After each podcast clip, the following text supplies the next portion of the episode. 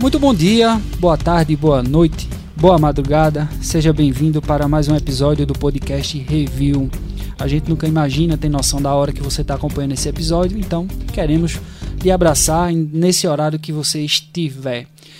Hoje o episódio a gente vai falar sobre economia, mas o impacto que a tecnologia está causando nesse universo, né?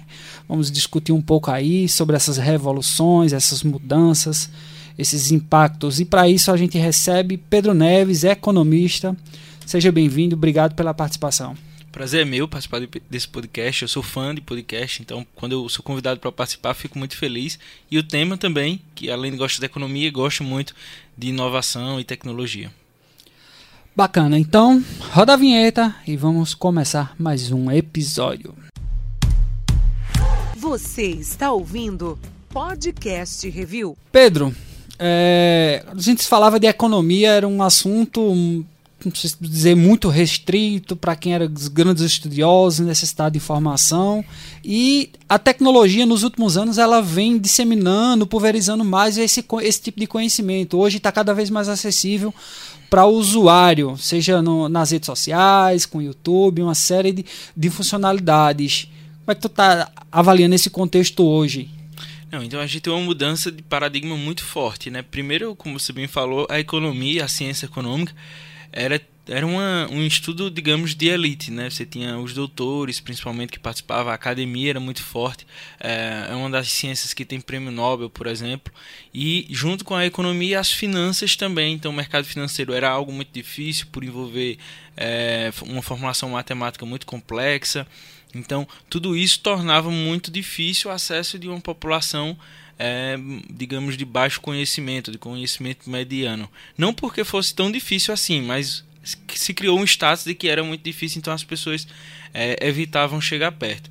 E aí, nos últimos 10 anos, principalmente, a gente viu uma, uma série de mudanças considerável, principalmente no ponto é, do conhecimento. Então, as plataformas de vídeo transformaram aí trazendo canais específicos sobre investimentos, sobre investimentos, sobre economia. O próprio cenário político, né, de certo extremo, ele traz um debate, algumas vezes proveitoso, sobre economia e aí, quando a gente vai ver as pessoas que estão gerando esse conteúdo, nem sempre são doutores, nem sempre tem uma, uma, um vasto currículo acadêmico.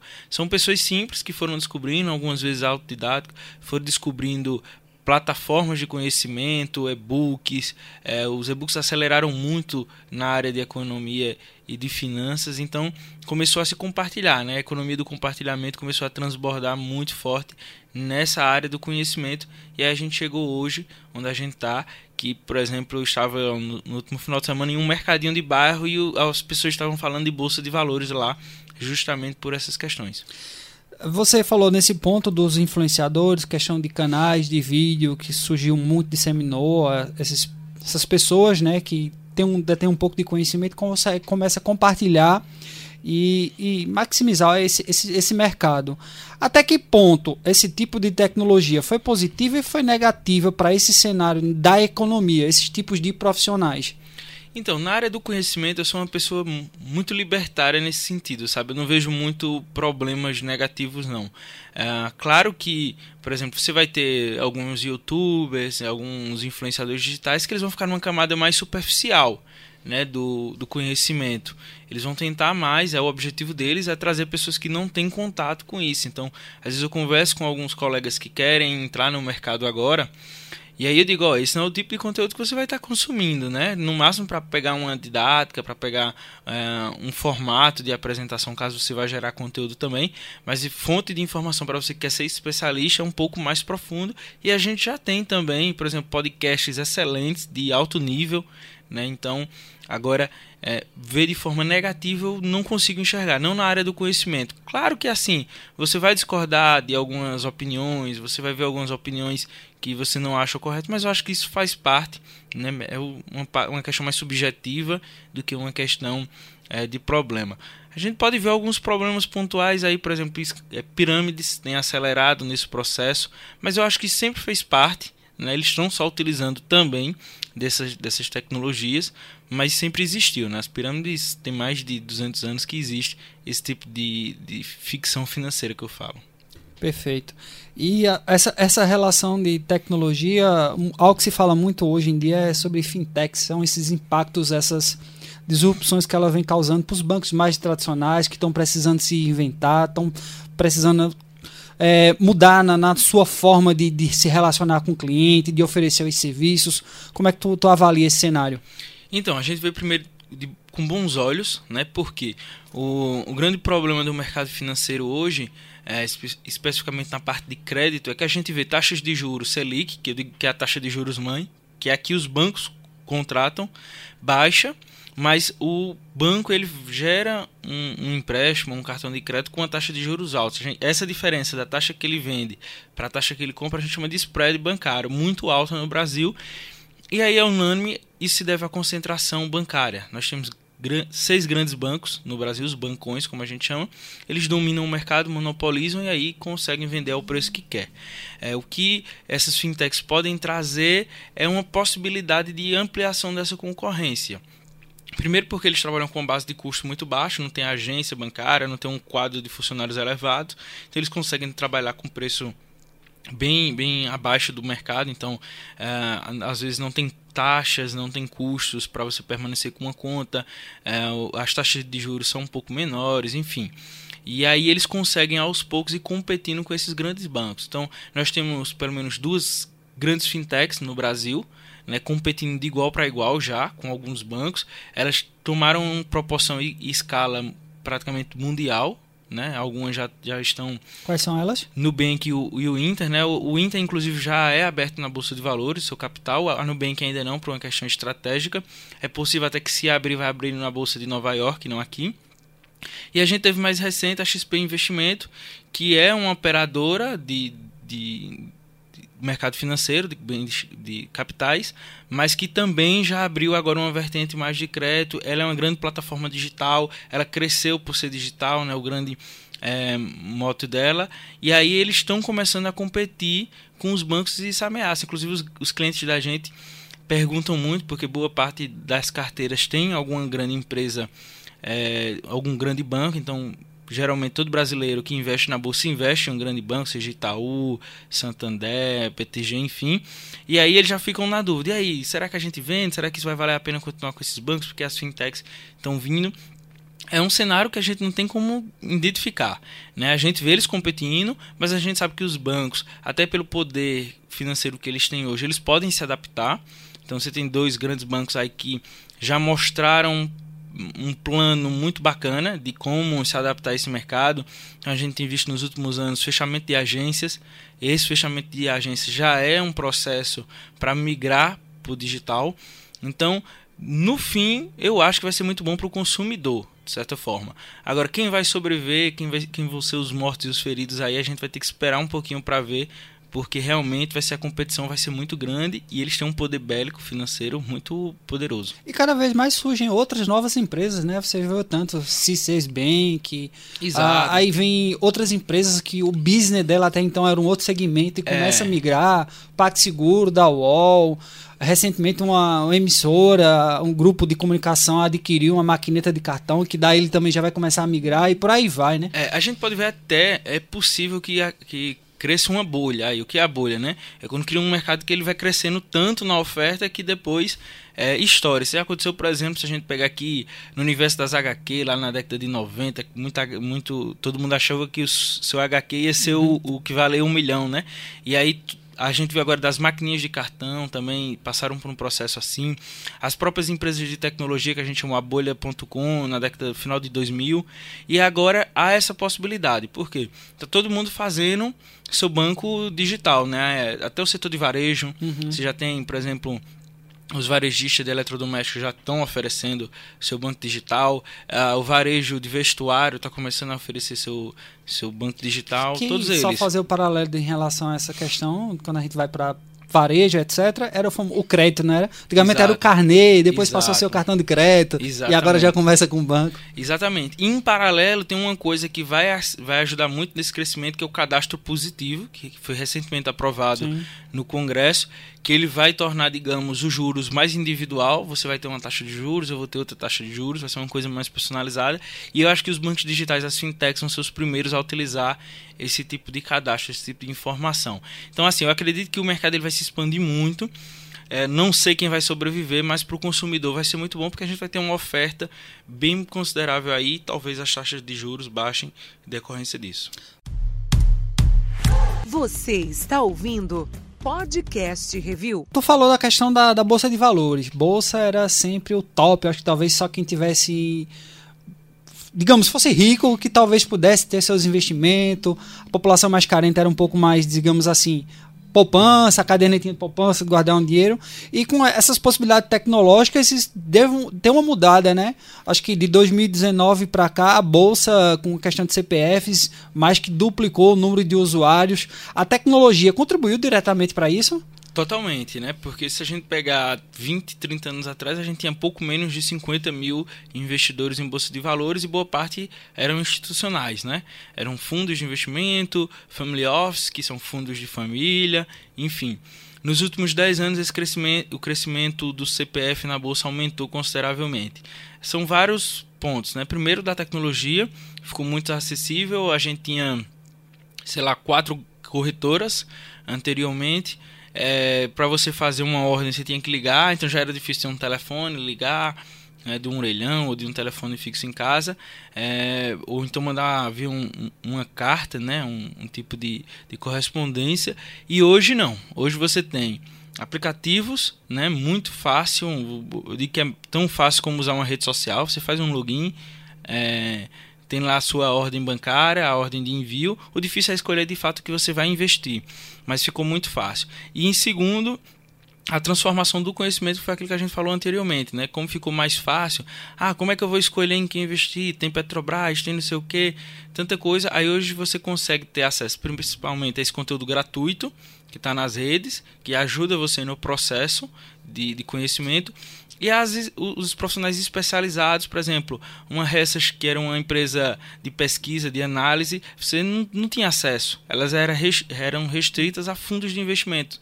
E hoje você tem elas aí com valores mensais irrisórios. As consultorias digitais, por exemplo, eu trabalho com consultoria digital, então a gente consegue ter fácil, dar um fácil acesso ao, ao cliente tudo isso foi facilitando e a vida dele na, na Bolsa de Valores. Né? Se utiliza muito de ferramentas como e-mail, grupos de WhatsApp, Telegram, para compartilhar essas informações. Eu digo né? que até o e-mail, alguns clientes já nem querem receber. Né? Eles Aham. querem receber no WhatsApp. Alguns a gente manda, por exemplo, um PDF por WhatsApp, outros nem querem, querem que vá o corpo mesmo na mensagem lá, porque fica mais fácil para ele. Então tudo isso é dinâmico demais, muda de uma hora para uhum. outra. O conteúdo, então, ah, ontem, é, hoje amanheceu a bolsa chinesa em, em queda, então o WhatsApp tá bombando de informações sobre isso. Então tudo isso facilitou muito e aí as pessoas foram ficando é, cada vez mais confiantes em entrar na bolsa de valores, porque o grande é, empecilho era a falta de conhecimento. Era tudo muito obscuro, tudo muito complexo, você não entendia. Você saía de uma universidade, você não tinha noção de como era que funcionava aquilo. A não ser que você vivesse ali no eixo sul, sudeste na verdade, você tinha talvez uma vivência melhor, mas aqui na, na região principalmente a gente não entendia. E hoje você tem investidores, eu digo pessoas muito próximas a mim, que estão em pé de igualdade com qualquer investidor é, no sul e no sudeste do país. Excelente. E a gente fala aí, da, juntando os pontos, fala de economia, fala de dinheiro, que dinheiro é comercializado na Bolsa de Valores, é, compra de dólar, venda de dólar, ah, mas também tem uma moeda que hoje ela já teve, acho que seu auge de muita popularização, se falou muito, que era a questão do, do Bitcoin, né? As moedas digitais. O Facebook começou a implementar a dela, depois deu uma parada e, e surge outras infinidade de moedas. E essa moeda é gerenciada por um sistema chamado blockchain, que aí também já começa a ser pensado para outras áreas como é que tu comenta aí essa situação, esse contexto? Então, eu gosto sempre que eu vou falar de, de qualquer criptomoeda, eu, eu vejo um pouquinho antes na estrutura dela, que é o blockchain. A blockchain. A blockchain é um sistema né, de criptografias em que as transações são feitas de forma é, muito mais seguras e sem nenhum grande controle, principalmente o controle governamental. Que esse é um, um ponto que sempre preocupou os investidores e a sociedade no geral, porque, por exemplo, se você investe em dólar, você está é, com boa parte dos seus recursos investidos em dólar, e de repente o governo americano diz que vai baixar a taxa de juros é, de lá. Então a tendência é que o dólar vai desvalorizar. Então o seu patrimônio estava muito preso a uma decisão política, né? Hoje, com a blockchain e o, Bitcoin principalmente se destaca nisso, ele não vai ter essa variável política envolvida. É uma tecnologia é, aleatória a, a oferta do, do, do Bitcoin. Então, é, tem esse, essa característica que torna o, investi o faz o investidor ficar muito entusiasmado com essa possibilidade. Então, a blockchain para mim é o destaque maior antes mesmo da é, da moeda dos bitcoins ou de qualquer outra moeda. Essa possibilidade de fazer uma transação de forma muito rápida, de ser criptografada, né, de ter um, um, uma segurança muito grande. Então, por exemplo, isso pode diminuir a burocracia que a gente tem para abrir uma conta, para fazer uma transação financeira. O Brasil peca muito nessa questão, né? Porque nós temos, por exemplo, tudo que vai fazer precisa de um cartório, precisa de uma assinatura, e a blockchain dessa possibilidade da assinatura que está lá que ninguém vai apagar e ela comprova toda a legalidade do processo. Então a blockchain é uma grande revolução na economia. Eu digo que a gente não usou 10% do que a blockchain possibilita para a economia. E a, os grandes avanços históricos da economia se dão com os avanços da tecnologia. Revolução Industrial foi uma revolução tecnológica a Revolução 2, 3, 4 foram revoluções tecnológicas.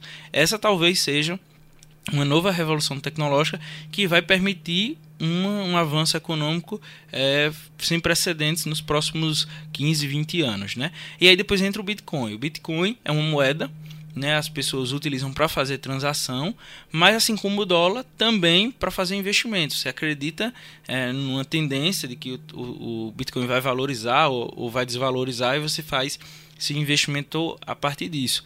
É, só afirmo para todo mundo que nos escuta que é um investimento de alta volatilidade. Né? Se você acha que a bolsa já tem uma volatilidade porque ela cai 1%, 2%, por exemplo, numa crise nessa como a gente está vivendo agora na China, está caindo 5%, já tem gente com medo. O Bitcoin ele tem uma volatilidade muito maior. Né? Então, as quedas são de 10%, 20% ou até mais em pouco tempo. Então, é bom ter cuidado né, nesse sentido para você não alocar todo o seu patrimônio em algo tão volátil. Mas, sem dúvida, a tecnologia por trás é o que eu acredito ser o mais brilhante e o que vai trazer muita inovação e muita revolução, não só para as tecnologias que vão decorrer dela, mas para a economia como um todo. E, é, acho, penso assim que a, a, moeda digital é uma quebra de paradigma muito grande, né? Porque a gente, desde a, das, dos antepassados, quando falava de compra, de venda de moeda, tinha algo físico, tangível para você dar e receber algo, né? O papel, o metal, etc. E com a moeda digital não tem isso, né? É só só números, são só códigos. Mas pessoas recebem esse tipo de informação. Hoje já se aceita mais, é algo mais restrito a algumas pessoas. Como é que está esse cenário? Ainda é bem restrito a pessoas que têm uma mentalidade mais aberta à tecnologia. Geralmente a nossa geração, a, geração X, Y é, e Z, né, que elas já nasceram nesse mundo, para elas é tudo natural. Para algumas outras gerações não, vai ser uma coisa que realmente vai ser difícil de entender. Cito alguns casos específicos, não vou me lembrar o nome da artista, mas é uma artista britânica que em 2011 ela recebeu um convite para receber 200 mil bitcoins em cachê e ela não aceitou porque não, não conhecia e hoje esse ela teria um patrimônio acima de um bilhão de dólares aí se ela tivesse aceitado, né? eu, eu tenho um caso particular em 2012 também eu recebi um convite para minerar para participar de um, de um de um grupo de amigos que queriam minerar bitcoins. Eu não entendi de fato a tecnologia, a explicação, e eu, por não entender, não quis participar, né? Enfim, deixei uhum. de participar de um bom negócio. Mas as pessoas mais novas já, elas já entenderam, não fazem questão disso, né? Você vê, por exemplo, as pessoas usando é, cada vez mais transações eletrônicas, pouco usando o, o dinheiro em espécie, né? Tem é, esses aplicativos de cashback que você utiliza uma pontuação. Então, assim, as pessoas as mais novas principalmente estão desprendidas do, do papel moeda, né? Elas entenderam que o que vale é o valor, O valor das coisas aqui está por trás. A moeda é só um mecanismo de fazer essa transação. E aí o Bitcoin permite isso, permite a possibilidade de você fazer um pagamento com QR Code, com é, um, um, uma forma bem mais rápida. Entusiasma muito essa geração. Acredito que até tem uma modinha né, por trás, assim, ajudando no impulsionamento por, por essa facilidade, por ser legal, né, por ser bacana. Massa. É, caminhando aqui para o final do, do programa, a gente sempre costuma perguntar aos entrevistados a, a, perspectiva dele nos próximos dias. A gente fala assim de dias, não uma previsão de, de um ano, dois anos, cinco anos, porque querendo ou não, o tempo está sendo muito volátil e as coisas estão mudando de uma maneira muito rápida. E esse meio de economia, esse setor tecno, tecnológico com a economia, também tem essas mudanças. Qual é a tua perspectiva aí para os próximos dias dentro desse cenário? Eu acredito que uh, as sociedades de tempos em tempos elas passam por crises, né? crises existenciais, crises políticas, crises econômicas, e são nessas crises que surgem as oportunidades. Quando vem um advento tecnológico junto com essa crise, a gente tem uma possibilidade de pular para um patamar superior. E eu acho que a gente está nesse processo. A gente vive numa crise, não é uma crise brasileira, não é uma crise americana, é uma crise mundial, política, econômica é, cada vez mais as pessoas se perguntam o papel das instituições, dos bancos, dos governos, é, em ditar como é que vai ser a economia, e ao mesmo tempo você vê em paralelo uma nova tecnologia, novas tecnologias, novas tecnologias, seja no próprio produto, como a gente fala do, da blockchain, ou tecnologias de processo, as empresas remodelando todo o jeito que elas faziam é, seus processos, e aí talvez a gente vá ter nos próximos tempos é, um novo formato de economia. Né? A economia compartilhada que eu acho que já ficou, a, a economia das coisas, né? cada vez mais é, a gente não quer comprar, a gente quer usar o serviço disso. Então isso já é uma transformação à produtividade, o uso da tecnologia, a, a, inteligência artificial, por exemplo, tudo isso vai mudando e eu acho que a gente já entendeu que é um algo que veio para ficar e vai durar pelo menos mais uns 100 anos aí de adaptações, né? Então vejo de forma positiva, não vejo com muito medo não. Bacana. Cara, agradecer pela participação, pelo momento aí desse bate-papo, desse ensinamento. A gente que sempre brinca aqui nos episódios, que a cada novo episódio a gente tem uma aula, tem um, um, mini curso de extensão. E obrigado por compartilhar aí também informação com os nossos ouvintes. Eu que agradeço. Podcast, como eu falei no início, contribui muito mesmo para o conhecimento, para a gente, para quem nos escuta. E eu fico feliz de dar um pouquinho de uma contribuição aí nesse tema que eu acho bem relevante. E esse foi mais um episódio do podcast Review. Só lembrando para você, toda quarta-feira tem episódio novo disponível no portal Ine10 Interior. Para acessar é super fácil, ine10interior.com.br ou se preferir na sua loja de áudio predileta, tá? Procura lá Spotify, Google Podcast, Hear This, This, Apple Podcast e tantas outras. Um forte abraço e até o próximo episódio. Valeu!